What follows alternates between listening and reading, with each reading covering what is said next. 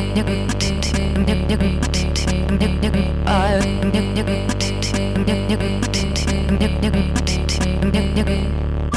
prélude de la quatrième édition de la manifestation L'Histoire à venir en mai prochain, l'équipe du festival organise régulièrement des rencontres, ateliers, tables rondes intitulées Venir à l'Histoire. Ces rendez-vous auront lieu tout au long de l'année, au Théâtre Garonne, à la librairie Ombre Blanche, mais aussi ailleurs dans Toulouse.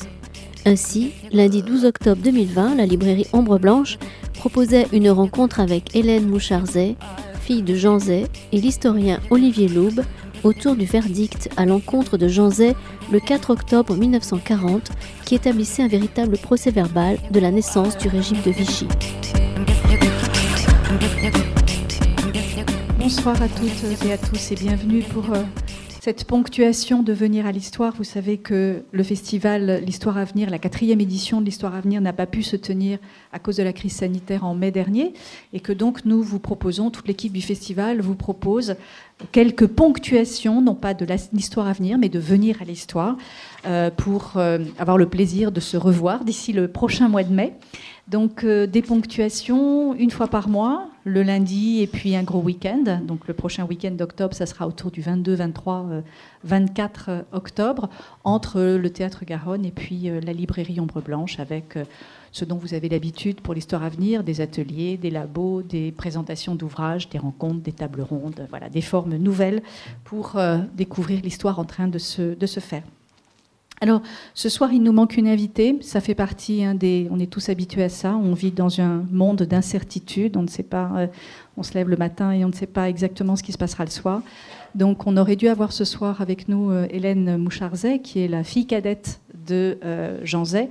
On en parlera beaucoup. Olivier la connaît très bien et a beaucoup travaillé avec elle. Donc euh, elle sera présente, y compris en photo, euh, sur le PowerPoint. Euh, Hélène Moucharzet pensait jusqu'à hier matin pouvoir venir. Le fait que Toulouse vient de passer en zone d'alerte maximale, elle habite Orléans, c'est une dame qui va très bien, qui est en très grande, très très bonne santé, mais euh, vu son âge, euh, évidemment, ça devient compliqué d'envisager juste pour une rencontre ce type de, euh, de, de, de, voyage. Donc elle vous présente toutes ses excuses. C'était vraiment, elle a attendu jusqu'à la dernière minute pour annuler tellement elle espérait pouvoir venir. Donc ça n'est que partie remise, on trouvera une autre occasion. Mais en même temps, euh, vous allez voir qu'à travers euh, ce dialogue qu'on va entamer avec euh, Olivier Loube, elle est présente partout. Hein. Elle est présente dans beaucoup de, beaucoup de moments qu'on va évoquer. Alors ce soir, donc, cette idée d'atelier revient à Olivier Loube, qui est professeur donc d'histoire en classe préparatoire au, lycée Saint-Cernin, qui est biographe de Jean Zay, qui a consacré un livre euh, qui est d'abord tiré de sa thèse à l'école et, la patrie dans le, premier, euh, premier 20e siècle en France, et puis qui a soutenu sa thèse sous la direction d'un éminent historien euh, toulousain qui s'appelle Pierre Laborie, qui est pour nous tous une figure extrêmement importante à la fois sur le plan humain et sur le plan historique et scientifique. Et vous trouvez à l'entrée le dernier numéro du mouvement social auquel donc euh, euh, dernier, numéro du mouvement social qui lui consacre euh, un, on va dire un, dossier spécial auquel nous avons tous les deux participé. Voilà pour cette présentation globale. Alors, je crois, Olivier, que cette, cette, idée que tu as eue de, de monter cet atelier, c'était d'abord une idée d'anniversaire, puisque c'était une coïncidence, c'était 80 ans, et puis revenir sur un personnage qui est euh, absolument, qu'on redécouvre en permanence, Jean Z, dans sa complexité et puis en même temps dans sa grandeur, parce que c'est quelqu'un qui, qui force l'admiration dans, ses choix, dans euh, la façon dont il euh, comprend son destin et dans la façon dont il s'engage aussi dans de multiples projets. donc il y a cette idée d'anniversaire et puis en même temps l'idée de revenir sur un événement peu connu, mais que l'on peut lire de façon, pour un historien, de façon absolument passionnante par rapport à l'histoire de, Vichy. Alors peut-être on, commence par là, Olivier, par l'anniversaire, et puis Jean Zay. Oui, vous, m'entendez bien là, parce que c'est particulier pour moi euh, euh, d'être à distance du micro, c'est bon, ça, fonctionne bien. Oui, alors, hum, il est, de bons réflexes historiens de, de chercher à éviter parfois la biographie, en tout cas la géographie. Et lorsque tu dis, Natacha, que c'est un, homme effectivement qui suscite beaucoup l'admiration, évidemment, il y a un premier réflexe indispensable normalement quand on fait de l'histoire, hein, c'est que de, prendre l'objet à la fois avec empathie, nécessaire, mais en se méfiant malgré tout de ne pas brosser euh, quelque chose qui soit une statue ou euh, une statue sainte, pire, hein, une agiographie. C'est difficile avec Jean Zé. je, voudrais commencer par ça.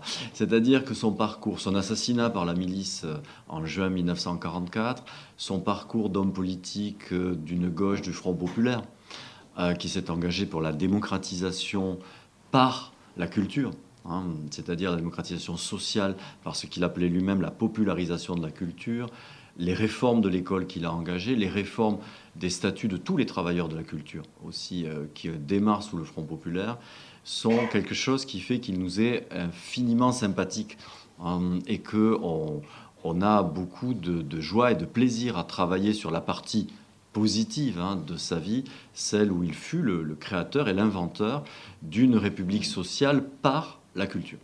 Et ça, bien sûr, quand on est biographe ou quand on réfléchit à la biographie, euh, c'est quelque chose dont à la fois on se nourrit et qu'on essaie de temps en temps de tenir distance. Mais franchement, avec Jean Zé, ce n'est pas facile.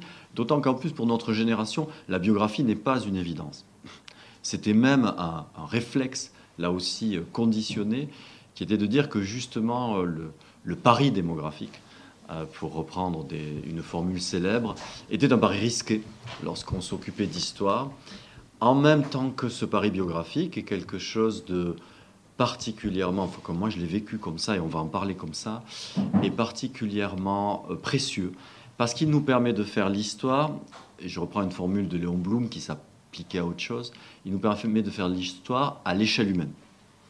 Et à l'échelle humaine, évidemment, on tombe sur les, individus. Alors, de Jean Zé, euh, pour le présenter de façon rapide à ceux qui ici le connaîtraient peu ou mal, dire qu'effectivement, il y a un paradoxe à sa, à sa biographie. C'est à la fois quelqu'un qui est très honoré par la République, puisqu'il est entré au Panthéon en 2015, hein. il est désormais euh, panthéonisé depuis 2015, et qu'en même temps, malgré euh, les 66 euh, écoles, les 21 collèges et les 6 lycées qui portent son nom en France, on ne peut pas dire que euh, sa mémoire soit une mémoire qui soit convoquée immédiatement lorsqu'on évoque la République directement ou indirectement, et le Front populaire non plus.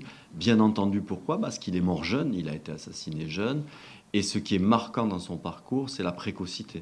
27 ans, à 27 ans, il est député. À 31 ans, il est ministre. Olivier, il est né quand, rappelle-nous? Il est né en 1904. Et il est assassiné en 44. en 44, il, n'a pas encore 40 ans parce qu'il était né en août, il est assassiné en juin, donc il est assassiné à 39 ans. Hein. Il est euh, ministre donc à 31, non, de 31 à 35 ans. Et il a un parcours euh, extrêmement précoce, extrêmement brillant dans son temps et extrêmement euh, oubliable aussi pour deux raisons, qui sont des raisons sur lesquelles on pourra revenir. La première, c'est que dans notre pays qui est si légicentré, comparativement à Jules Ferry, il n'y a pas de loi, Jean qui soit euh, des lois retenables pour la mémoire. Et parce qu'en fait, lui, comme le Front populaire, c'est quand même l'histoire d'un échec pionnier. Hum, un échec pionnier. Face à la législation, il n'a pas pu faire passer sa réforme, euh, que ce soit les réformes concernant l'école, que ce soit la réforme concernant la création de l'ENA, que ce soit les réformes concernant euh, plusieurs créations, sauf certaines choses qui sont restées, le CNRS, et ça n'est pas rien, hein, d'avoir réussi à créer le CNRS malgré tout, et des réformes qu'il fait passer par le biais administratif. C'est-à-dire que législativement, il échoue, comme euh, le Front populaire en, général, hein, mais il réussit à faire passer des idées et des, il change les structures de l'éducation nationale par le biais administratif. Donc, c'est pas très visible dans une culture politique française qui est, je répète, très centrée sur la loi, très légicentrée, pas beaucoup de place.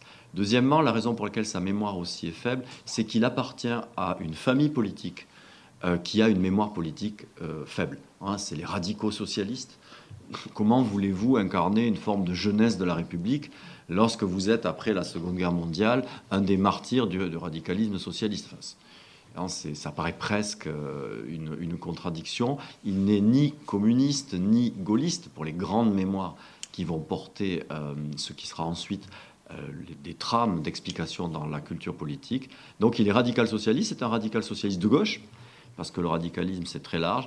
Et par exemple, ici, il n'était pas spectaculairement connu ni apprécié.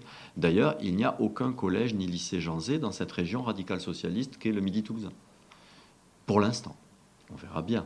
Mais pour l'instant, il y a une école Jean Zé à Toulouse et Dieu sait que c'est important. Mais enfin, ni collège ni lycée. Alors que si vous faites une carte de France de la mémoire de, de Jean Zé, vous voyez quelque chose de remarquable. C'est en fait, elle correspond à la carte des mémoires socialistes. Il est plus lié à Léo Lagrange, si vous voulez, euh, qu'il n'est lié à la carte du radicalisme. Il est plus lié au Front populaire bloomiste, autour de Léon Blum, qu'il n'est lié à la mémoire de... Et donc, voilà aussi pourquoi euh, cette mémoire, elle, a été assez fragile. Il est mort trop jeune, quelque part, malgré une œuvre qui est pionnière, mais qui n'est pas visible dans euh, la législation. Et il est mort, grosso modo, il, il était jeune, mais il avait l'âge de son régime et de son parti. C'est-à-dire, dans la mémoire, il est vieux. J'en sais pour ces raisons-là. Alors, on peut ajouter, euh, Olivier, parce que tu as beaucoup parlé de son action en faveur de l'école, tu, l'as, tu as parlé aussi de son action au, départ de, au début de ton intervention en faveur de la culture. On peut mentionner quand même l'un des grands, on va dire, l'un des grands faits d'armes de, de, de, de Zay, c'est d'avoir été, avec d'autres, avec toute une équipe autour de lui, à l'origine du Festival de Cannes. Oui, oui, oui. Il était le premier président du Festival de Cannes, euh, qui aurait dû se tenir à partir du 1er septembre 1939, qui pour les raisons de la guerre, bien sûr, ne s'est pas tenu, mais qui était prêt. Hein, ça s'arrête deux jours avant, tout était prêt, et il en était le, président. Hein, il aurait dû présider toutes les cérémonies officielles, mais plus que cela, il a été très attentif à l'organisation de ce festival, et dans le gouvernement, il fait partie de ceux, et lui est en tête, qui souhaitent la création de ce festival sur une ligne que je n'ai pas du tout évoquée pour l'instant encore, sur une ligne antifasciste. Parce que Jean Zé, c'est à la fois un démocrate pour la société, par la culture et par l'école, mais c'est aussi, au point de vue de sa position internationale, un antifasciste hum, qui va constamment œuvrer à l'intérieur d'un gouvernement où le débat est très fort, hein, sur une ligne que l'on appellerait une ligne anti-munichoise à l'époque, c'est-à-dire euh, il souhaite que la France montre sa force face aux dictatures. Et pour lui, et ça c'est un pionnier dans ce sens-là, il soutient l'idée d'une démocratie culturelle. De nos jours, on parlerait d'un soft power. Hein. Euh, donc il souhaite qu'il y ait une démocratie culturelle euh, qui soit, euh, pardon, une diplomatie culturelle des démocraties face aux dictatures. Et Cannes, c'est ça. C'est l'idée de dire, il nous faut un festival international du monde libre face au festival de Venise, qui lui a été contrôlé par les fascismes et par le nazisme. Il est très très clair sur ce point de vue-là, et cette volonté qu'il a de s'opposer aux dictatures, elle va se voir aussi dans le début de la guerre. Alors cette histoire du Festival de Cannes, Olivier Loub l'a, raconté dans un formidable livre qui se lit comme un roman, qui est euh, à l'entrée et qui s'appelle Cannes, le festival qui n'a pas eu lieu. oui, Cannes 39, le festival qui n'a pas eu lieu. Merci beaucoup. Voilà. donc euh, voilà, voilà pour une présentation un peu globale de, de, de, Jean Zay. Et donc on va maintenant euh, se rapprocher de, cette, de ce fameux événement qu'est le procès de Jean Zay, qui est une zone d'ombre, hein, dans, à la fois dans l'histoire, me semble-t-il, de, Vichy et également dans l'histoire de, Jean Zay. C'est quelque chose dont on parle peu, alors que, euh, vous allez voir, ça permet, avec la lecture que, va nous en proposer euh, Olivier Loub, ça permet d'éclairer, au-delà du personnage de Jean Zay, ça permet d'éclairer, on va le voir, euh, Vichy, et vraiment, le, on va dire, l'essence de Vichy. Oui, c'est un procès qui est dans un angle mort hein, des, mémoires et même de l'histoire de Vichy. Si on prend par exemple des synthèses comme celle de Jean-Pierre Azéma, hein, qui, sont très connues, il a écrit un livre sur l'année 1940, donc pas un livre sur Vichy, sur l'année 1940. C'est un événement qui n'est même pas cité. Hein. On parle du Massilia, c'est-à-dire ce bateau sur lequel ont embarqué des parlementaires qui souhaitaient continuer euh, à partir des colonies, à partir exactement du Maroc, euh, la, République, qu'il y ait une continuité et qui n'acceptait pas la logique de l'armistice et qui pensait, comme le pense De Gaulle ailleurs, c'est-à-dire à Londres, que la République doit continuer à exister en dehors de la métropole, très bien. Ça, on en parle, de cet événement-là, et à ce moment-là, j'en ai cité, mais son procès passe complètement sous les radars, alors qu'il permet, et c'est l'objet de, de cet échange, cette rencontre avec vous, de définir le moment où s'invente une dictature. Il n'y a pas eu tant que ça de dictature en France, euh, hormis celle, on y reviendra, de référence pour Jean Zé, qui est le bonapartisme au pouvoir euh, qu'il vit lui et qu'il pense être comme une dictature, comme tous les républicains de l'époque, d'ailleurs ce qu'il appelle le césarisme, et puis la dictature de Vichy. Vous noterez d'ailleurs que dans notre vocabulaire, la façon dont on parle de ce régime, on emploie assez rarement finalement le vocable de dictature, on va préférer celui de régime, hein, qui est beaucoup plus neutre, hein, certains pourraient dire beaucoup plus lénifiant. Or, euh, ce procès qui est fait à Jean Zé, c'est un procès qui est fait à la République, mais qui permet de définir ce qu'est la dictature lorsqu'elle s'installe. Comment s'installe une dictature Elle le fait ici par le biais de procès. Ce n'est pas le seul procès, il y a celui de De Gaulle, il y a celui de Mandel, il y a celui de Zé, il y aura celui de Mendes France. Hein. Il y a toute une, chaîne de procès sur lesquels on reviendra. Alors ce procès, il est peu euh, effectivement euh, connu, il passe sous les radars, sauf malgré tout que certains ont la mémoire, si je puis dire, longue et à bon endroit cette fois-ci. Euh, et c'est, vous le voyez devant vous, j'ai souhaité, on a souhaité avec Natacha mettre une image inaugurale qui soit une image en plus, en ce moment, elle vient particulièrement de l'actualité, une image du Hakabu. Hein, le, dessin que vous avez sous les yeux, il est reconnaissable hein, par son graphisme, par sa façon d'organiser, y compris l'image et les références historiques et politiques.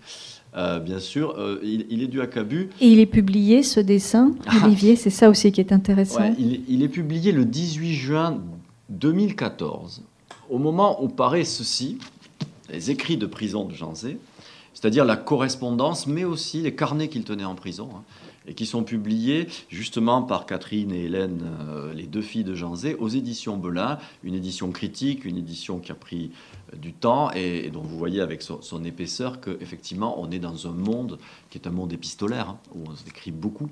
On s'écrit beaucoup, on reçoit beaucoup de lettres. Là, il n'y a que les lettres écrites. Il faut imaginer qu'il euh, y a l'équivalent des lettres envoyées par sa femme en particulier. Mais aussi, là-dedans, on trouve quelques lettres. Et ça, pour les Toulousains, ça, ça fera peut-être écho euh, de Jacques Kaiser, envoyé à Jacques Kaiser ou de Jacques Kaiser, c'est-à-dire le, père de Bernard Kaiser, le professeur de géographie qui fut si important hein, à, l'université Toulouse-Le Mirail euh, dans les années 60, 70. Enfin, Bernard Kaiser, c'est un, des grands euh, professeurs toulousains. Et son père, Jacques Kaiser, qui était journaliste, est un ami très proche de, Jean Zé, parce qu'ils sont tous les deux radicaux socialistes. Hein. Ça vient de là. Donc, Alors, on revient à ce, à ce dessin qui est formidable, Olivier, et qui permet justement d'introduire le procès. Complètement. Il permet d'introduire le procès, mais et, parce qu'il permet de l'introduire par nos imaginaires et par ceux de Cabu. Que fait Cabu? Euh, Il nous présente un Jean Zé en prison qui écrit. En effet, il s'agissait bien de parler des écrits de prison, qui écrit en pensant à Dreyfus. Hein, c'est le capitaine Dreyfus qui est dans la première bulle, lequel pense à la République.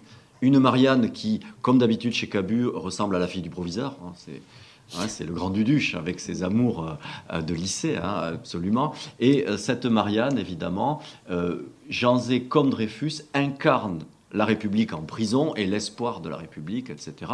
Donc, pour Cabu, le lien est immédiat hein, entre l'affaire Dreyfus et le fait que ce procès qui est fait à Jean Zé, la prison dans laquelle il vit, c'est un procès qui est fait à la République et en prison, Jean Zé est la République. Au passage, Cabu retrouve une interprétation, et je ne sais pas si, si là n'aurait été euh, euh, si heureux que ça, qui est exactement celle du président de la République de l'époque, François Hollande, lorsque euh, Jean Zé est panthéonisé. Vous savez qu'il y avait quatre personnages qui étaient panthéonisés, deux femmes et deux hommes, Germaine Tillon, euh, euh, Geneviève de Gaulle-Antonios, euh,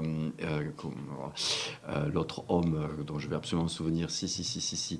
et chacun incarnant une des vertus de la République, liberté, égalité, fraternité. Et lui, Jean Zé, dit, bah, lui, c'est la République. C'est-à-dire qu'il il serait la somme de, la synthèse. Ouais, la synthèse, c'est voilà. Et là, ce qui est très intéressant, c'est que pour nous, le lien est évident entre Jean Zé et Dreyfus parce que le verdict du procès du 4 octobre que subit Jean Zé, c'est la même peine que celle du capitaine Dreyfus, c'est-à-dire dégradation et déportation sur l'île du Diable, hein, c'est-à-dire euh, vers la Guyane. Or, ce qui est très intéressant, c'est que euh, Jean Zé lui-même ne s'identifie absolument pas à cet imaginaire de prisonnier et de condamné politique.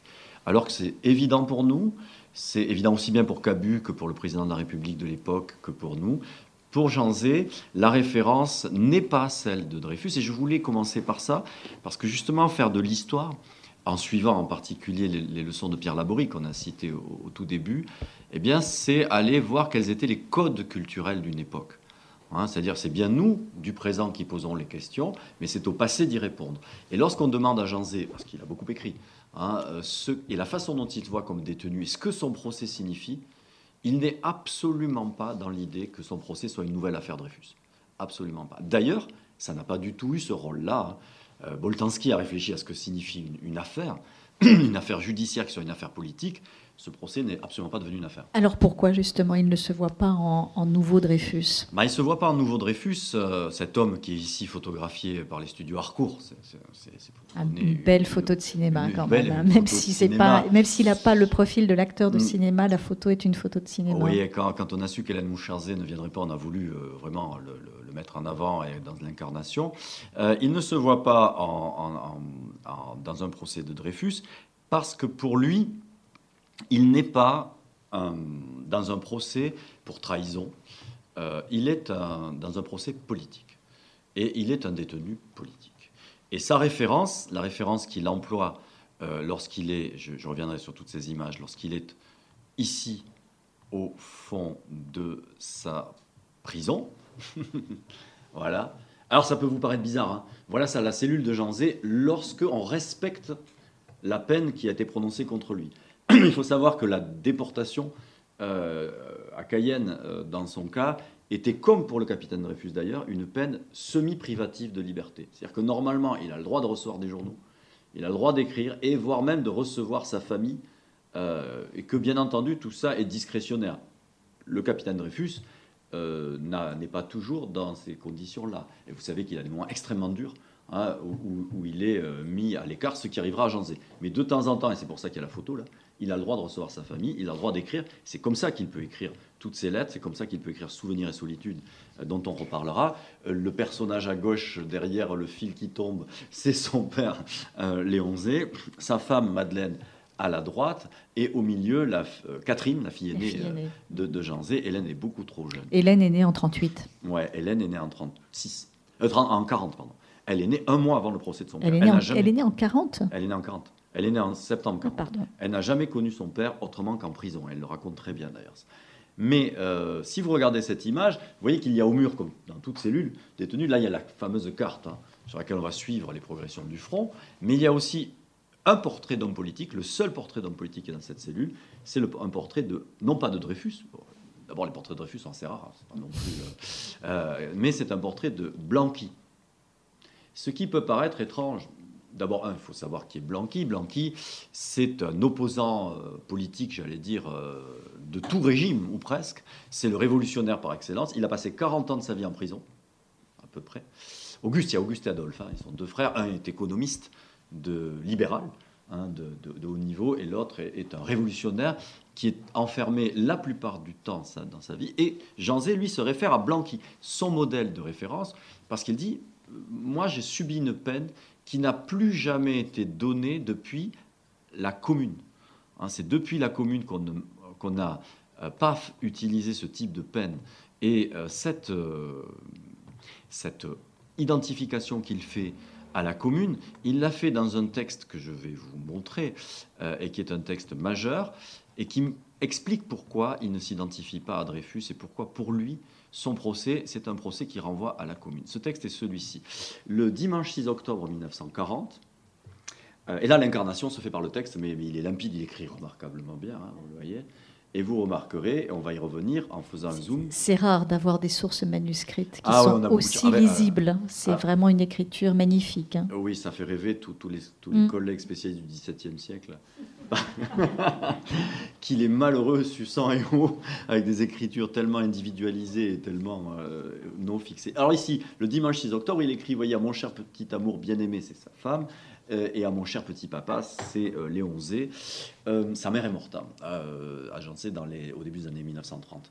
Et ce qu'il écrit, c'est la relation de son procès. Voilà pourquoi j'ai gardé cette date. Le procès date du 4 octobre. Le 5 octobre, il le dit d'ailleurs dans la lettre, il ne peut pas écrire tellement il est pris euh, par euh, le verdict auquel il, ne s'attendait pas, en fait. tout ce qui précède son procès, euh, il est persuadé, il c'est un avocat, j'en sais, hein, que le dossier est vide, ce qu'il est, hein, car il, est, il est accusé de désertion en présence de l'ennemi, ça ne tient pas une seule seconde.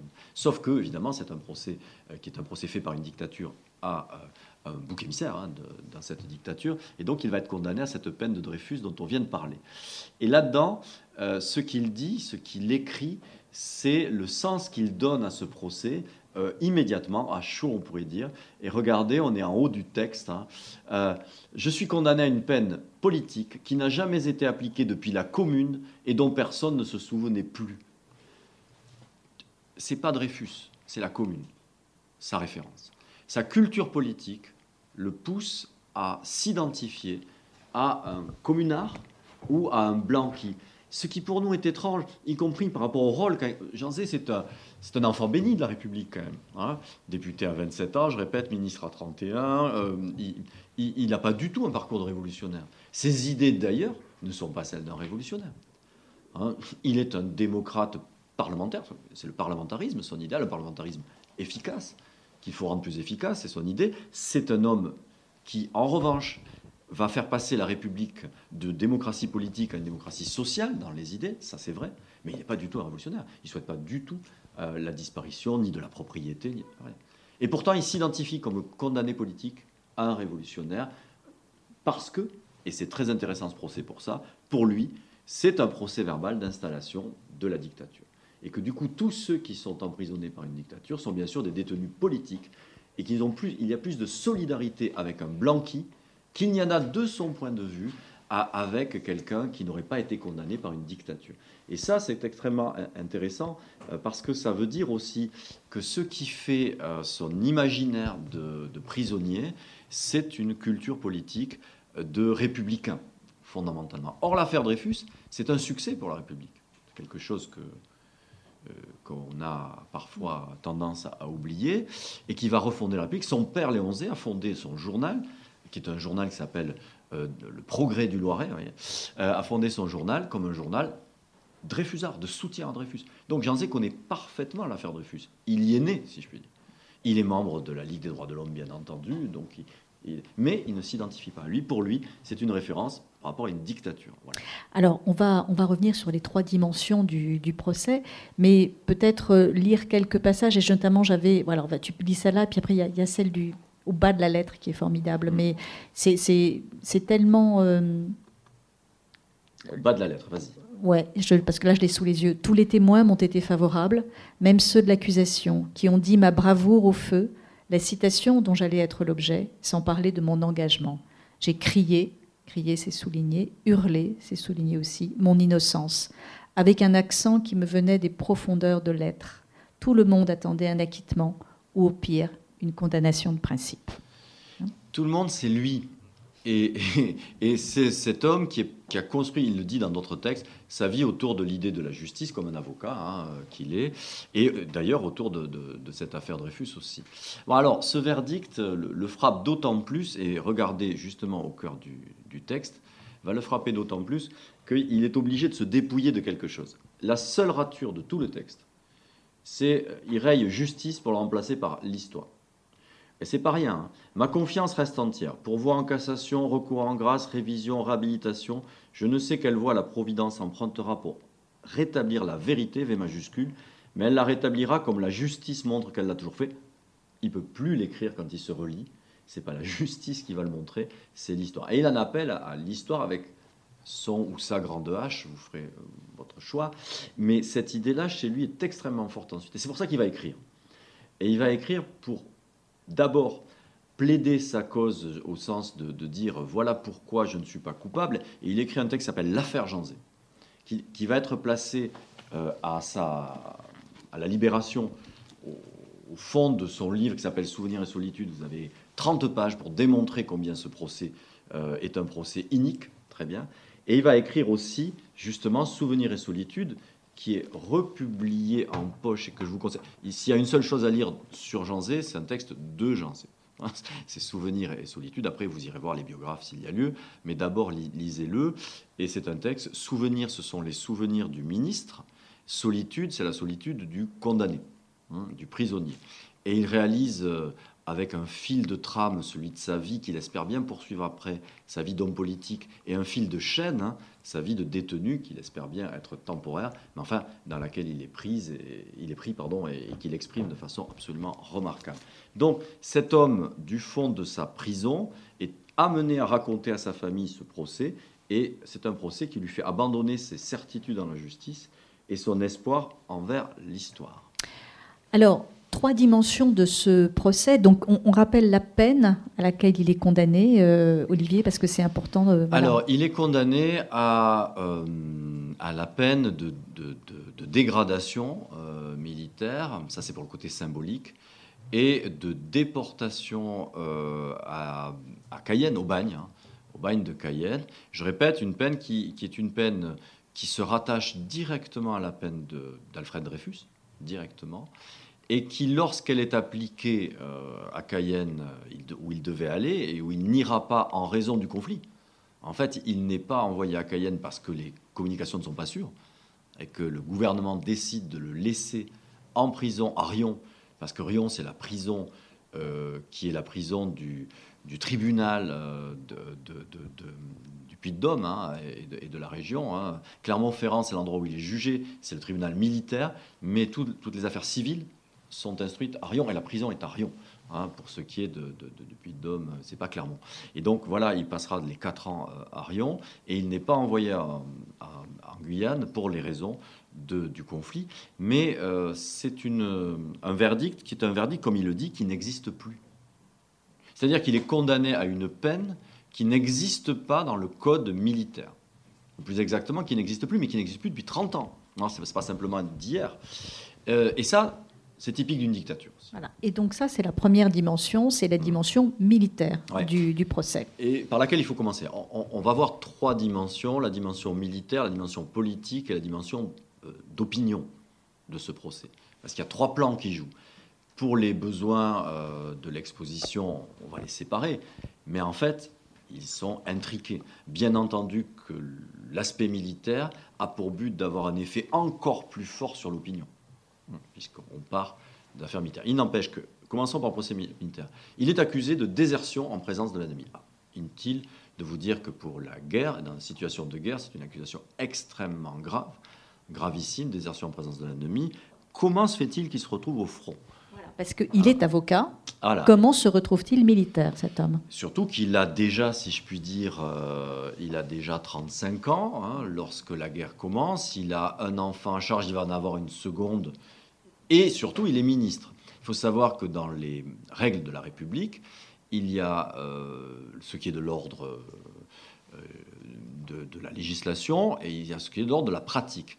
Dans la législation, un ministre est considéré comme mobilisé à son poste il n'a pas à aller sous les drapeaux. On considère qu'être membre du gouvernement, c'est être mobilisé pour faire la guerre.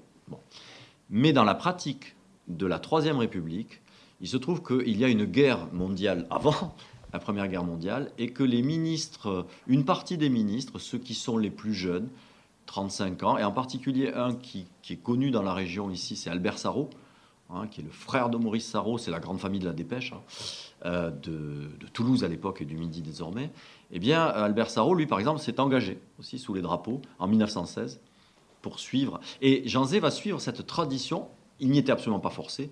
Il va s'engager dans l'armée française en septembre 1939. D'accord? C'est comme ça qu'il se trouve être en uniforme euh, pour ce procès. C'est pour ça qu'il a un procès militaire. Donc dès le début de la guerre, dès le début de la guerre, 39, dès que la guerre est déclarée, il s'engage. Et deuxième tradition républicaine, Lorsqu'on est militaire mais député, il a été élu en 36, la Chambre est prorogée en 40, donc il est toujours député, eh bien on est, on est ce qu'on appelle un député aux armées. Enfin, euh, ça veut dire qu'il est soldat, mais il peut assister aux séances de la Chambre. S'il le demande, il, peut y assister de plein droit. C'est-à-dire que ce n'est pas un exercice dérogatoire. il assiste même à ce qu'on appelle les comités secrets de la Chambre, qui ont, été créés sous la Première Guerre mondiale, qui vont avoir lieu, il y en a trois qui vont avoir lieu euh, pendant la, Seconde Guerre mondiale, avant la défaite. Hein. Et donc, Zé, il est député aux armées, soldat, certes, il est sous-lieutenant en fait, hein, mais il est avec un statut très bien connu, celui d'être un parlementaire militaire, en même temps qu'il est militaire. Donc, lorsque la défaite est tellement avancée, lorsque plutôt la défaite, la bataille de France, pour parler comme De Gaulle, est tellement avancée que le gouvernement et l'Assemblée et le Sénat se replient à Bordeaux, il est absolument logique que Jean Zé, député, rejoigne Bordeaux, rejoigne la Chambre. Pourquoi? Bah, Parce qu'elle va prendre des décisions fondamentales, évidemment, et qu'il veut y participer, bien entendu. Donc, il va quitter son régiment pour rejoindre Bordeaux, et il quitte ce régiment en prévenant à chaque fois, et par exemple il passe en Dordogne, euh, il prévient le préfet de Périgueux euh, pour. Euh, il part de Saint-Iriex. Hein. Donc on le suit à la trace on sans le suit problème. À la trace sans on sait parfaitement tout le on temps sait parfaitement où il est. tout ce qu'il fait et d'où il est. Et il le fait, je répète, sur une base absolument légale et en plus de pratiques républicaines connues, hein, qui est que les députés rejoignent le Parlement en période en particulier de crise et d'urgence, ce qui est le cas. or, il se trouve en plus que son régiment est à 100 km du premier soldat allemand lorsqu'il part, le 19 juin 1940. Et que donc, il n'est ni un déserteur, ni en présence de l'ennemi. Aucun des deux motifs ne tient, si vous voulez, euh, réellement. Et en plus, cette euh, qualification de son acte en désertion en présence de l'ennemi, c'est quelque chose, et là pour la naissance de la dictature c'est passionnant, que l'on voit se construire lorsqu'on a la chance ou lorsqu'on va voir son dossier, euh, qui est le dossier du procès militaire de Jean est accessible avec dérogation, moi, j'ai pu le consulter au milieu des années 90. Hélène Moucharzé l'a consulté elle aussi. On est deux, je pense, à l'avoir vu, ce, dossier, hein. le dossier du procès militaire de, Jean Zé. C'est un, procès qui, c'est un dossier qui comporte 100 pièces. Et dans ces 100 pièces, on voit très très bien qu'il y a trois temps. Un premier temps où juste le chef de corps signale euh, l'absence de Jean Zé. Second temps où, euh, il signale, a déjà il y a une première intervention, qu'il s'agit, euh, qu'on ne sait pas où il est. Alors tout le monde sait où il est, la presse parle des chambres à Bordeaux, euh, etc. Et troisième temps, où cette première accusation qui est de dire abandon de poste, hein, voilà, hein, est transformée en désertion en présence de l'ennemi. Alors, ça, c'est à la fin du mois de juillet, et Jean Zé ne le saura que mi-août. Il se passe à l'intérieur de la justice militaire française, il se passe à ce moment-là ce qui se passe aussi pour De Gaulle, ce qui se passe aussi pour Mandel, Georges Mandel était un, très grand personnage de la Troisième République, euh, qui avait été le secrétaire de Clémenceau euh, pendant la Première Guerre mondiale et qui était un homme de droite, mais détesté des Maurassiens et de Vichy, parce que très anglophile et très apprécié des Anglais, de Churchill en particulier, et très patriote et anti-maurassien, eh bien Mandel, comme Zé, comme De Gaulle, vont connaître deux temps dans leur premier Un premier temps où les accusations sont relativement faibles. De Gaulle, par exemple, est jugé à Toulouse, ce qu'on ne sait pas beaucoup. De Gaulle, par contumace, il n'est pas là. Il est jugé au début du mois d'août à Toulouse et il est euh, jugé à une peine qui est une peine légère, c'est-à-dire c'est pas la condamnation à mort qu'il aura au bout du bout, hein, c'est une condamnation à 4 ans de prison, euh, à la privation de ses biens, mais parce qu'il y a une première qualification de son acte qui est beaucoup plus bénigne. Or, le régime, se rendant compte que ces accusations ne sont pas assez fortes et voulant faire des procès militaires un vrai procès à ceux qui veulent continuer le combat et qui incarnent la République, eh bien, va requalifier tout, absolument tous ces procès. Et dans le cas de Jean Zé, on, on passe de abandon de poste à désertion en présence de l'ennemi. Alors ça, évidemment, cette mécanique du procès militaire, elle permet de voir le rythme de la construction de la dictature. Hein, au début, on est proche de la réalité des faits, abandon de poste, encore que ça soit faux, hein, mais malgré tout, on est. Et après, ça devient vraiment une accusation faite pour téléguider le verdict. C'est l'accusation qui porte le verdict, hein, euh, d'emblée. Et ça, ça intervient à la fin du mois de juillet. Or, ce qui est très intéressant, c'est que, de fait, et là vous voyez euh, le, jour du procès, euh, Jean Zé descendre les marches, il est ici, hein, avec son képi, le jour du procès, ça c'est sa sœur Jacqueline, parce que sa femme est au Maroc. Euh, Pierre Mendès France a raconté très très bien le fait que Madeleine Zé a eu beaucoup de mal à trouver euh, une sage-femme hein, pour accoucher de Hélène, justement. De Hélène qui aurait, dû, qui aurait pu être là. Et, donc ce jour-là, euh, Jean Zé va être condamné en. le délibéré a duré cinq minutes. Tout ce qui précède va dans le sens de Jean Zé. Tous les militaires qui témoignent témoignent en sa faveur. Tous ceux qui le connaissent témoignent en sa faveur. Euh, y compris le chauffeur, y ben, compris tout Son chauffeur qui l'a conduit effectivement à Bordeaux, son chef de corps qui dit Mais j'étais en train de rédiger euh, une, ce que dit d'ailleurs Jean Zé dans la lettre qu'on a vue tout à l'heure, de, de, rédiger un rapport pour qu'il soit, euh, qu'il reçoive une nomination à l'ordre de l'armée pour sa bravoure, le fait qu'il était volontaire pour toutes les missions dangereuses, etc. Donc, et quand on lui dit Mais alors comment expliquez-vous le fait qu'il soit parti comme ça? Le militaire en question répond Je ne comprends pas ce qu'il ne comprend pas, c'est l'accusation, bien sûr. Hein. Euh, pas Donc tous ces, tous ces témoignages qui sont en faveur de Jean Zay ne comptent pour rien. Comptent pour rien. Voilà la salle. Hein. euh, de, du tribunal militaire de Clermont-Ferrand. Jean Zé, il y a une croix au-dessus de sa tête, hein. parce que ça, c'est document de la famille, hein. c'est issu des archives de Jean et, c'est Madeleine Zé qui a indiqué par une croix euh, où était son mari. Euh, et, vous avez, première photo publiée sur la condamnation de Jean Zé, l'ex-ministre de l'Éducation nationale écoute un rapport d'officier concernant sa désertion aux armées. Bon, ça, ça veut rien dire. Une désertion aux armées n'a pas de. Enfin, voilà. Mais le verdict, dégradation militaire, prison, interdiction de séjour. En fait, là aussi, c'est une mauvaise information, dégradation militaire, mais c'est aussi euh, déportation. Alors ce procès militaire est donc très intéressant parce qu'il dit, et je finis par là pour l'aspect militaire, parce qu'il dit que Jean Zé, euh, euh, plutôt que Vichy, puisqu'on parlait de procès verbal d'installation d'une dictature, Vichy a été à sa naissance une dictature militaire. C'est quelque chose qu'on oublie.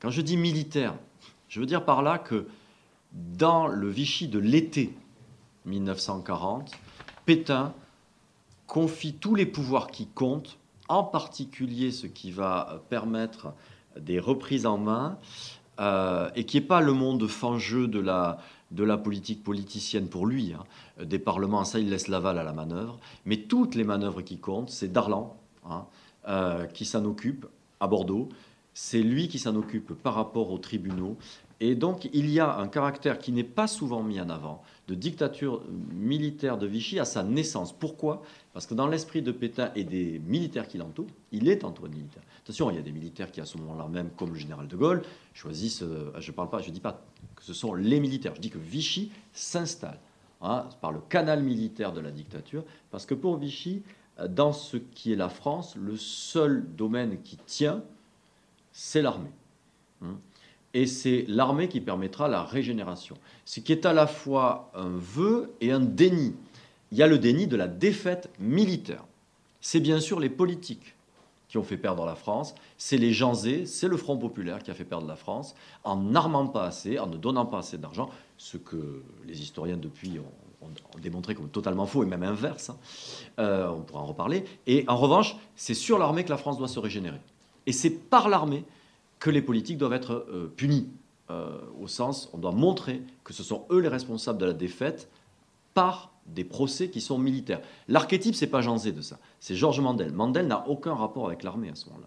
Euh, il, est, il a été membre de tous les gouvernements de la Troisième République ou presque. En 1940, il n'a aucune fonction officielle. Eh bien, c'est quand même un tribunal militaire qui va le juger. Et au passage, qui va le relaxer. Et immédiatement, il est arrêté. Bien sûr parce que c'est une dictature. C'est-à-dire que le non-lieu qui est prononcé euh, pour Mandel, qui est un non-lieu prononcé par un tribunal militaire, je répète, euh, Mandel n'a rien à voir avec l'armée à ce moment-là, c'est un non-lieu qui signe immédiatement sa détention. On ne peut pas le laisser s'échapper. C'est une cible politique trop forte, on ne peut pas laisser s'échapper. Donc vous voyez, c'est vraiment une dictature au sens euh, par l'armée, alors est-ce qu'il faut dire militaire, par l'armée qui s'installe. Et le procès de Janzé, c'est un archétype, c'est sûr, mais il est lui-même quand même militaire. Alors, Mandel, c'est l'hyperbole, voilà. Jean Zé, c'est l'archétype, Mandel, c'est l'hyperbole de cette caractéristique militaire de la dictature de Vichy à sa naissance. Alors, donc ça, c'est la première dimension du procès, la dimension euh, militaire. Donc là, c'est un, clin d'œil à. C'est un clin d'œil à l'enfance de Jean Zé. Regardez-le, là, il est soldat. Euh, en fait, c'est, il est. Alors, euh, Sur les, épaules de son père, en fait, c'est ça? Tous les lacaniens pourront, avec cette image, construire des, textes qui seront d'ailleurs très intéressants euh, au passage. Sa mère regarde avec fierté le fils, mais qui enfin, une fierté, en... ouais, fierté... Est-ce qu'il va pas tomber Oui, oui un petit peu inquiète quand même. Hein, et lui, il est sur les épaules de son père, il est sous la capote de son père, enfin il porte la capote, et il a le cascadrian de son père. C'est la première permission de Léon Zé, on est en janvier 1916. Et Jean Zé était un petit enfant très patriote. Il écrit des textes de que Stéphane Audouin-Rousseau a adoré sur le consentement hein, des enfants à la guerre, hein, des textes, c'est la guerre, etc., etc. Il est, enfin, c'est vraiment euh, des textes euh, d'enfants de, guerre, d'écoliers de guerre. Donc la deuxième dimension, on en a, on en a parlé tout à l'heure, c'est donc un procès euh, politique et c'est avant tout l'incarnation aussi d'une revanche prise sur le Front populaire, sûrement. Ah oui, complètement. Là, on peut revenir à l'image de Cabu pour y aller. Euh, euh, si lui-même ne s'identifie pas en Dreyfus, Vichy l'identifie comme la revanche sur Dreyfus, très clairement. Très clairement, le verdict le dit. Mais alors ce verdict, il est intéressant parce que euh, sur ce bateau qui s'appelait le, Massilia et qui embarque en juin, le 21 juin 1940 vers le Maroc, il y avait quatre députés aux armées. Jean Zé, Wilzer, Vienno, Mendes France. Ces quatre hommes qui étaient des militaires, députés, ayant pris ce bateau pour aller vers le Maroc euh, le 21 euh, juin 1940, vont tous connaître un procès. Quatre hommes, quatre procès. Et non seulement il y a le verdict qui concerne Jean Zé, mais bien entendu, ça forme l'occasion de comparer les verdicts qu'ils ont pu connaître. Eh bien, la gradation de ces verdicts, comme d'ailleurs Jean Zé le remarque du fond de sa prison dès, le dernier, c'est-à-dire celui de Mendes France, est très très simple. Ce sont des verdicts qui font jouer euh, deux critères, trois critères en fait. Le premier critère, c'est le rapport euh, au fait qu'il euh, soit ou non juif. C'est un critère fondamental dans ce procès politique. Mais c'est un procès politique aussi parce qu'il renvoie au fait que ces gens-là soient de gauche ou pas de gauche, c'est-à-dire qu'ils soient membres du Front populaire ou pas. Et le troisième critère, c'est est-ce qu'ils ont exercé des responsabilités gouvernementales? Jean Zé, c'est celui qui cumule les trois éléments au plus haut niveau. C'est-à-dire que par la famille de son père, il est rattachable euh, à, la communauté juive. Hein. Alors au passage, euh, lui-même a un texte formidable dans lequel il dit bien que protestant, car Jean est de culture protestante. il est baptisé, marié, enterré au temple d'Orléans. Euh, il a connu sa femme qui est protestante, euh, aux jeunesses protestantes d'Orléans, etc., Il est culturellement et cultuellement un protestant.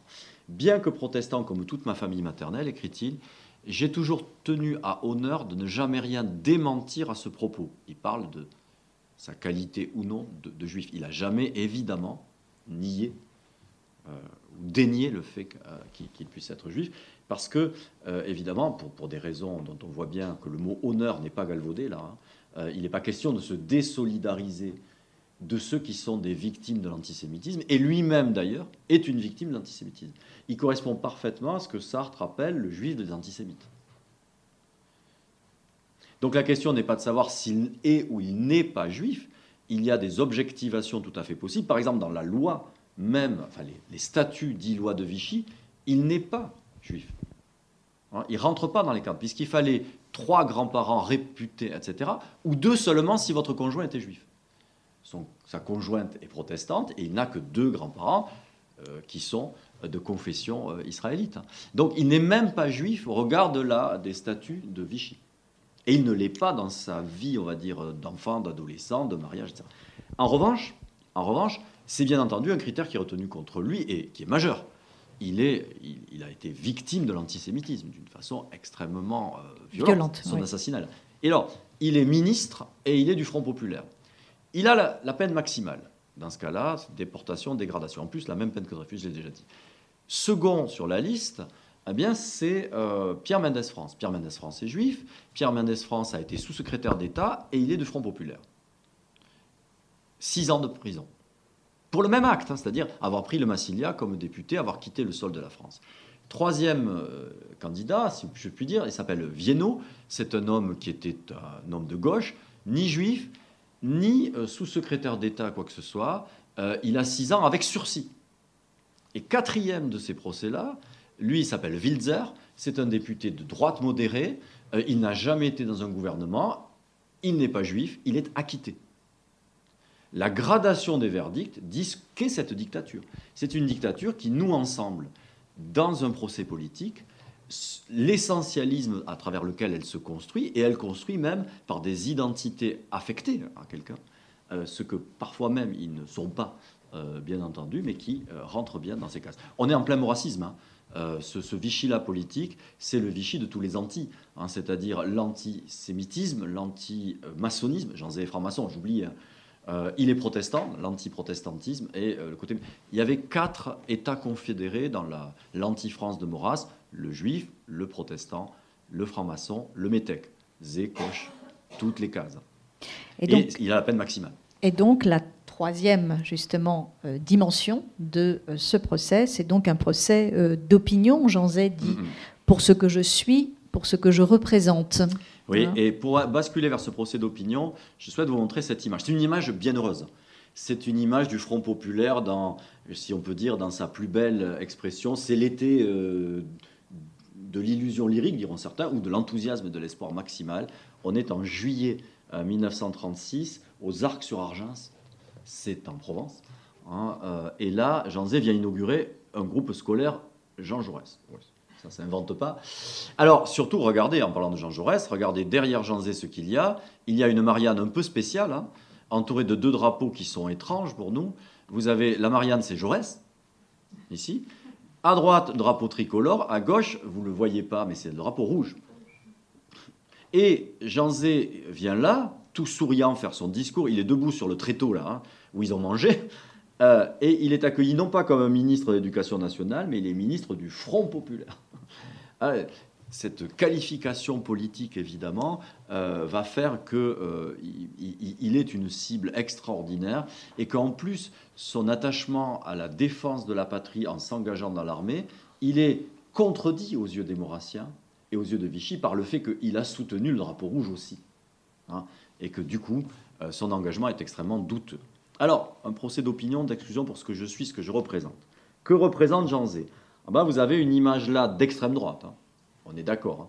Ce n'est pas une image commune dans l'opinion, mais c'est ceux qui veulent tuer Jean Zé et qui parviendront. Ils vont d'abord le tuer politiquement par ce procès et ils vont ensuite l'assassiner. Et si vous regardez bien, Jean Zé est présent sur cette caricature. Il est ici, avec le képi. D'accord?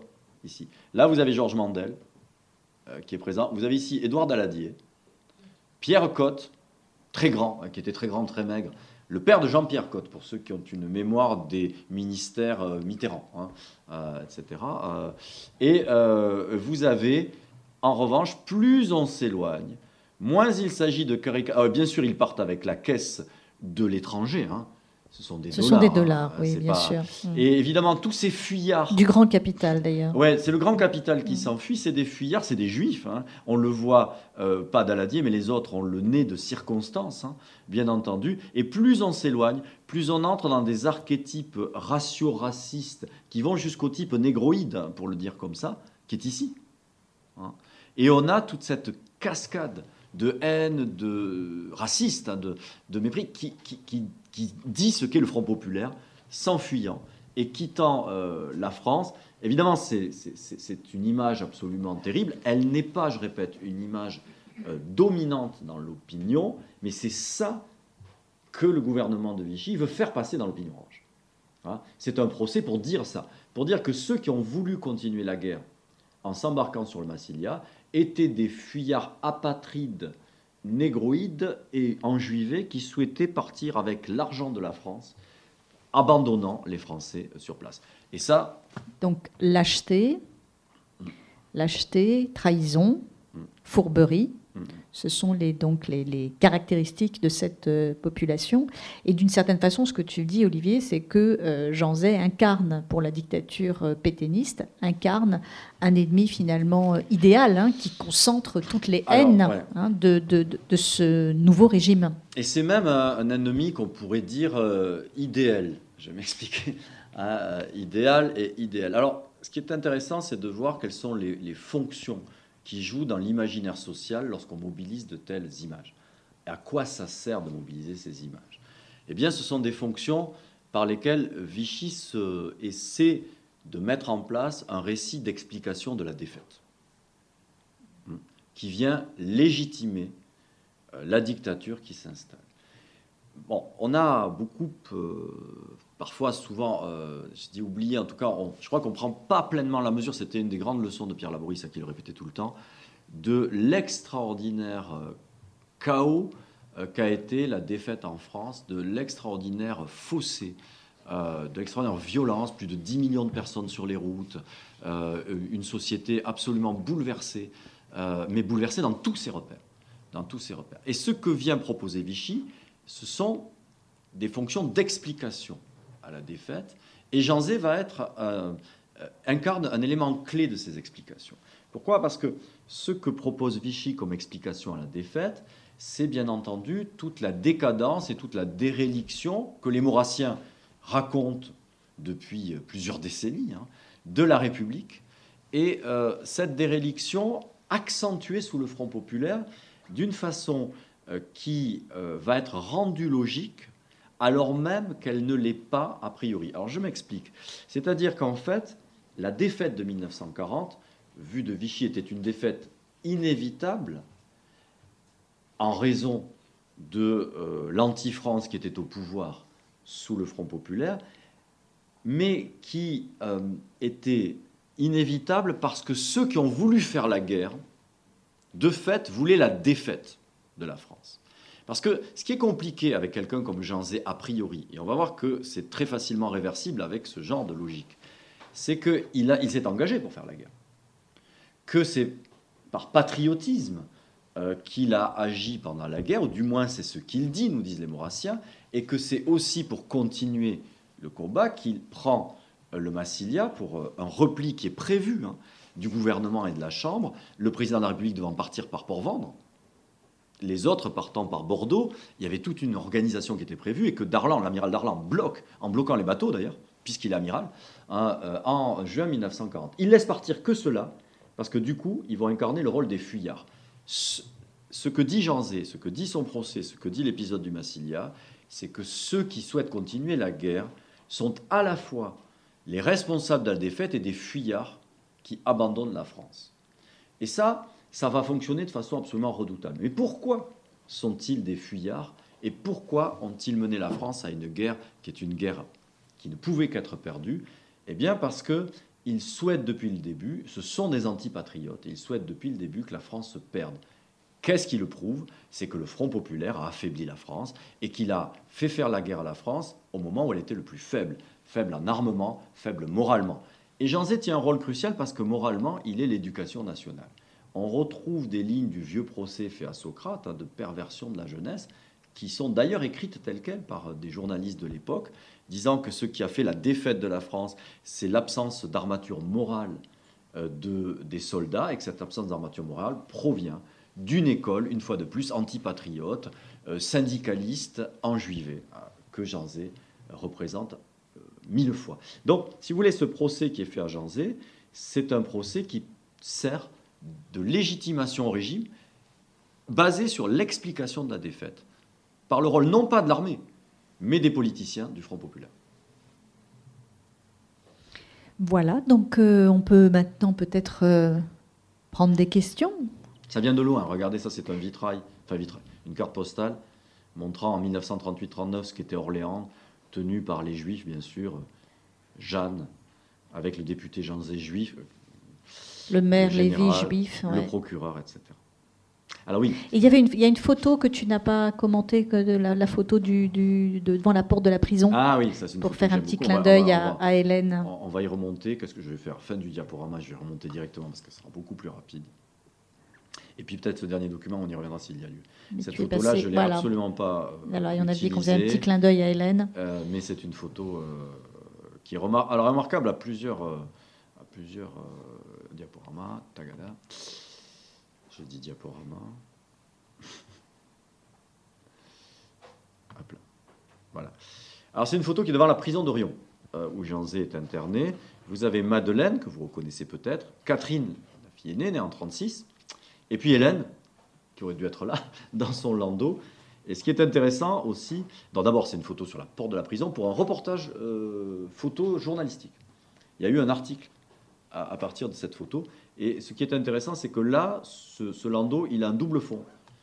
Et dans ce double fond sortiront des papiers pour la résistance, euh, en particulier pour, les, pour des revues de la résistance, euh, pour prévoir ce que serait l'éducation nationale de demain.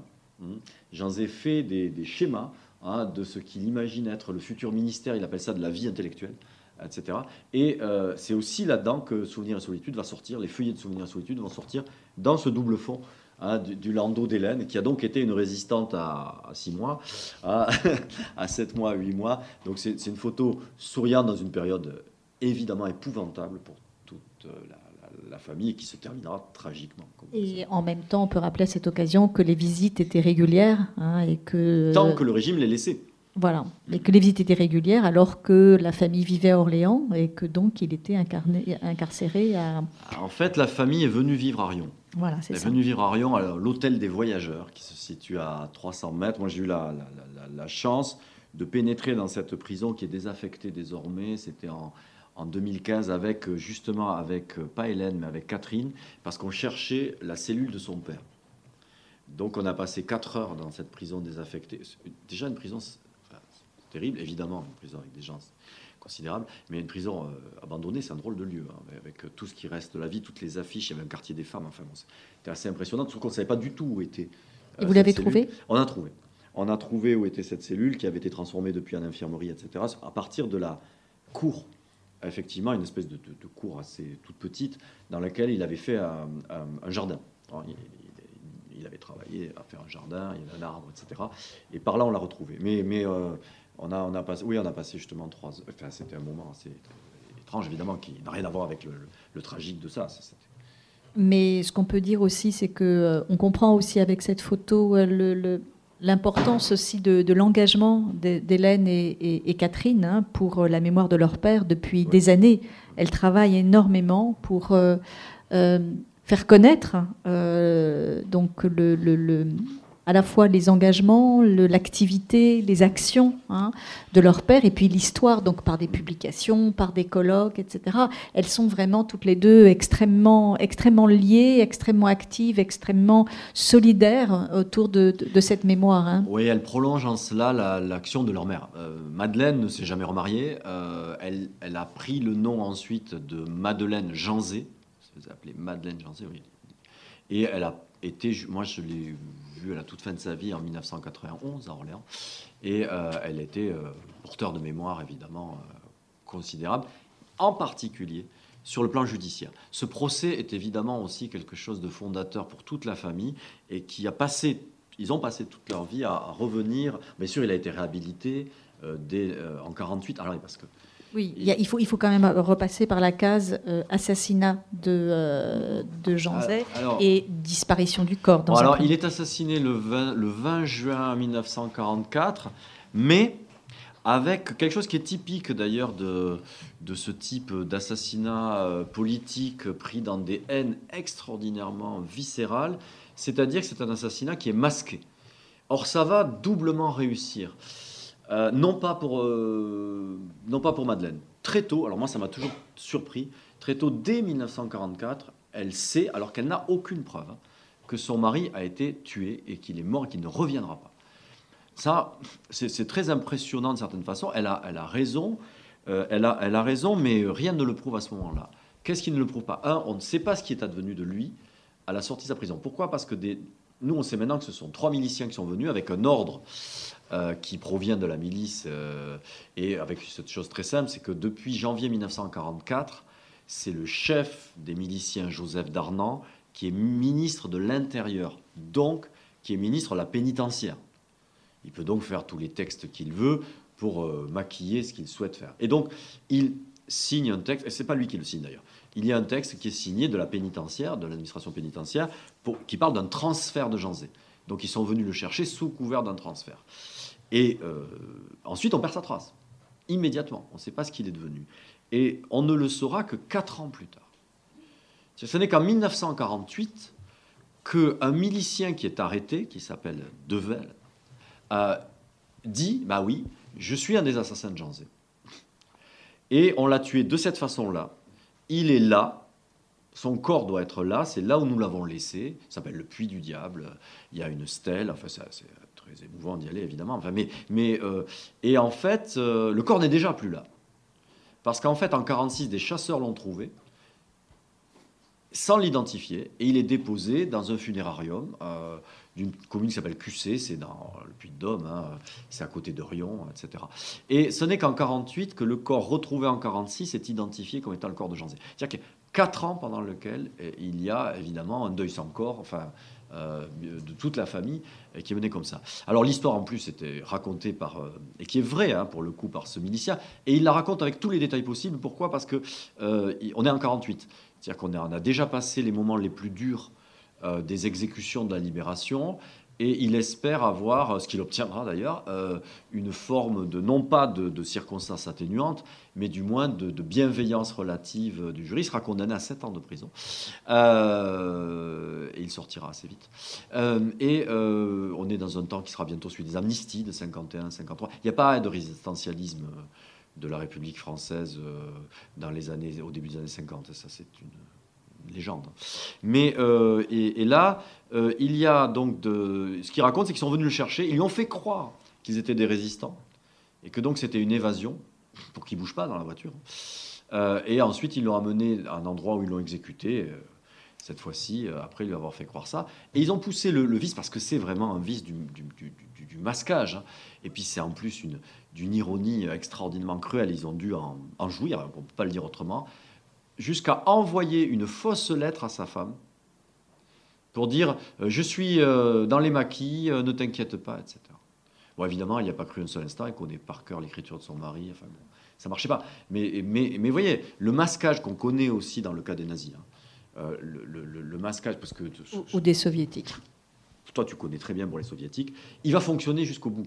C'est-à-dire que l'assassinat est, est, absolument logique et limpide pour ce qui est de cette fascination qu'ont les, les, miliciens, que leur monde s'écroulant. Il ne faut pas qu'ils laissent les pourritures derrière. Ils doivent nettoyer derrière. Hein.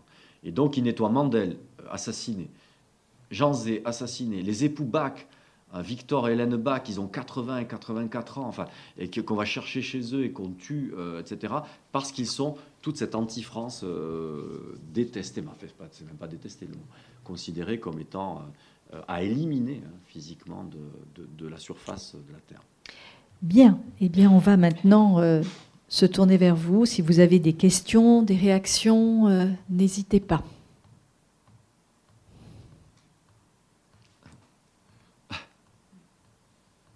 Non? Parce qu'on peut peut-être juste dire pour, euh, pour terminer, Olivier, parce que moi, cette, cette histoire, elle, elle, euh, elle, évoque pour moi une figure qui est extrêmement euh, importante dans beaucoup de dictatures mmh. et qui, comme tu le disais tout à l'heure, est un élément de la légitimation politique de ces dictatures. C'est ce qu'incarne, donc, on l'a bien compris, ce qu'incarne formidablement bien Jean Zay, c'est l'ennemi intérieur. C'est l'ennemi intérieur qui, justement, focalise toutes les haines, toutes les responsabilités des échecs, euh, de, des échecs politiques.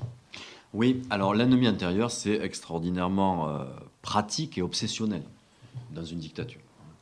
Euh, pratique parce que ça justifie toutes les dérives qui sont celles de la, des, différentes lois de suspect qu'on peut, qu'on peut édicter hein, sur les intentions présupposées des cinquièmes colonnes, pour prendre le, vocabulaire espagnol, hein, euh, ou madrilène plus exactement, euh, ou, bien euh, de ce qui serait ces, ces, corps à l'intérieur du corps qui gangrènent le corps, hein, etc.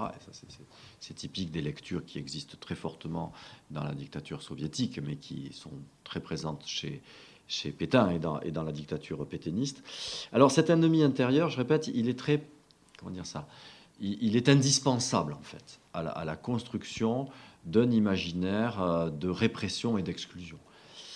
Mais aussi, ce qu'on dit moins, euh, c'est pas tellement que ce soit l'ennemi qu'il faille éliminer, ça c'est fondamental, mais il faut l'éliminer parce qu'il prouve que vous êtes légitime au pouvoir. Et les deux sont extrêmement liés. Ce qui fait qu'une partie de ces combats contre les ennemis de l'intérieur peut être portée par des obsessionnels, on peut penser à Louis d'Arquet de Pellepoix, etc., ou par des instrumentaux, on peut penser à Pierre Laval. Euh, on... C'est pour ça qu'il ne faut pas euh, forcément, euh, lorsqu'on fait l'étude d'une dictature, chercher absolument ce qui serait le monstre de haine à la tête du pouvoir ou dans le pouvoir. Il y a parfois des calculateurs, pour le dire comme ça. C'est le cas d'un Pierre Laval. Hein. Je ne dis pas que Pierre Laval n'était pas antisémite, mais ce n'était pas du tout le cœur Hein, de, sa pensée politique, c'était plutôt l'anti-bolchevisme euh, dans, son cas. Mais en revanche, il joue à fond la carte de la lutte contre l'ennemi intérieur parce qu'elle le légitime à fond dans ce qu'il souhaite euh, incarner au pouvoir. Et ce qui est paradoxal, c'est qu'il va être le plus ultra collaborationniste, alors qu'il est certainement un des moins idéologues, je parle des idées là, des moins idéologues de tout le régime. Alors, si vous n'y avez pas de, questions, peut-être pour terminer ce dernier euh, document d'archives, oui, alors, C'est un hein document qui n'est pas un document issu du procès, mais qui permet de comprendre euh, le, procès et surtout qui permet de comprendre ce que depuis le début on, on, essaie de voir, c'est euh, comment s'installe une dictature, mais surtout comment elle, fonctionne.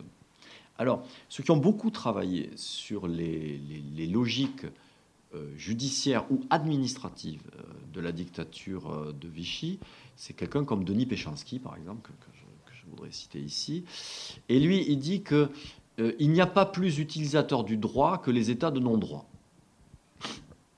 Il n'y a pas plus attentif au fonctionnement administratif normal que ceux qui le violent constamment. Et ça, vous avez un document qui est très modeste en apparence et, qui démontre euh, ce mécanisme-là. Euh, il est très modeste, enfin, pas pour Janzé, mais enfin, il est modeste parce que ce n'est pas un verdict. Il n'est pas question de vie ou de mort. Il s'agit de biens matériels. Quel est le problème en fait Et puis c'est 10 lignes hein, pour un document ah d'archives, c'est 10 lignes, mais ça va. Donc le directeur de la Caisse d'épargne d'Orléans se demande, en fonction des lois qui sont les lois, euh, les statuts des Juifs, hein, ce qu'il doit faire du compte de Janzé euh, à la Caisse d'épargne d'Orléans. On est en 41 ou en 42, je vois. En fait, on est en 42. Bah, pour une raison simple, c'est que euh, début 41, le CGQG n'existe pas. Donc c'est moi qui restitue ça. D'accord. Euh, il n'existe pas sous cette forme-là. Donc c'est moi qui ai mis le crochet. C'est une photocopie, évidemment. Je n'ai pas touché au document original. Hein.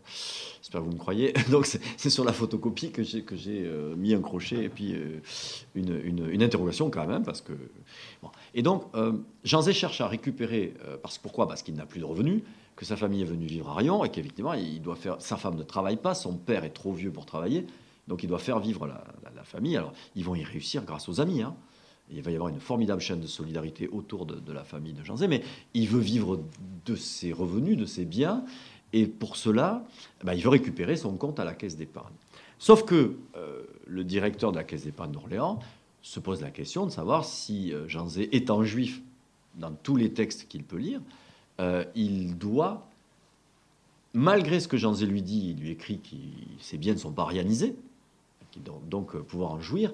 Et donc, vers qui se tourner quand on est euh, effectivement dans cette situation à la tête de la caisse d'épargne. On se tourne vers personne et on laisse Jean Zé vider son compte, mais ça c'est une autre histoire, c'est un autre genre d'attitude, dangereuse malgré tout, mais à des échelles faibles. Hein. Oui, mais qui pourrait être, euh, on va dire, identifié à un acte de, résistance, ou en tous les cas de, de, non-consentement. Voilà, de non-consentement à, la dictature, Non, alors il s'en réfère à quoi? À l'administration qui, dans l'État de Vichy, peut dire qui est juif ou n'est pas juif au regard de la loi. Cette administration s'appelle le Commissariat général aux questions juives, le CGQG, euh, qui à cette époque-là en plus euh, a à sa tête un, antisémitisme un antisémite pardon, ultra. Il s'appelle Louis Darquier de Pellepoix. il, est, vraiment. Alors lui, c'est un idéologue furieux. Hein. Et voilà sa réponse. Et voilà la réponse du CGQG. Euh, monsieur le directeur donc, de la Caisse d'épargne, par l'aide du 30 décembre, vous m'informez que votre administration possède un compte ouvert à, à Monsieur Janzé, ancien ministre, et vous désirez savoir si ce titulaire doit être considéré comme étant de race juive. Je vous informe que Monsieur Janzé doit être considéré comme étant de race juive. Votre client a quand même toute liberté pour faire la preuve du contraire. Veuillez agréer, monsieur le directeur, l'expression de mes sentiments distingués. Alors la dernière formule est celle qui est la première qui touche. On se dit, tiens, votre client a quand même toute liberté. C'est d'une ironie euh, violente. En fait, c'est pas ça. Ce texte-là n'est pas du tout ironique. C'est un formulaire administratif.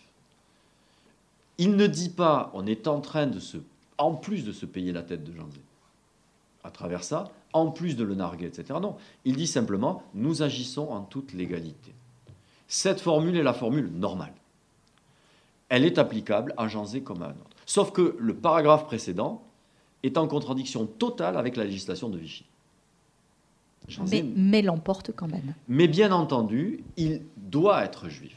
Il ne peut être que juif, quand bien même euh, la législation trop laxiste, pour les antisémites si vous voulez, fait que Janzé pourrait échapper euh, à cette arianisation de ses biens.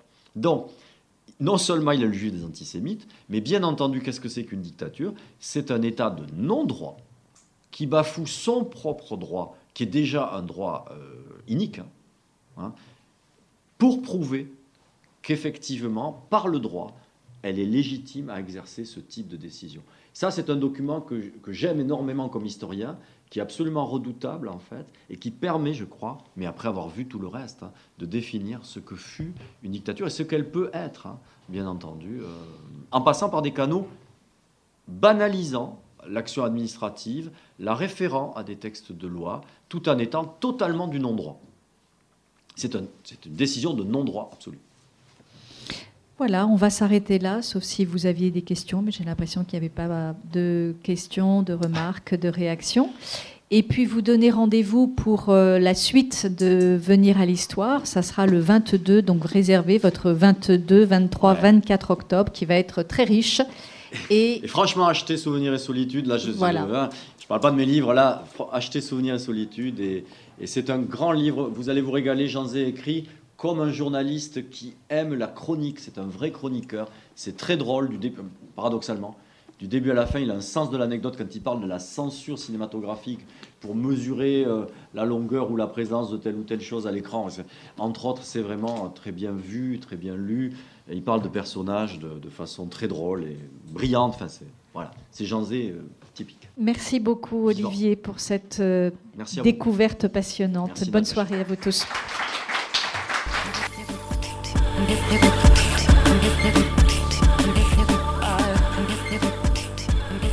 Vous venez d'écouter une rencontre enregistrée lundi 12 octobre 2020 à la librairie Ombre Blanche dans le cadre des week-ends Venir à l'Histoire en prélude du festival L'Histoire à venir en mai prochain avec Olivier Loube et Hélène Moucharzet au sujet du 4 octobre 1940, procès verbal d'installation d'une dictature.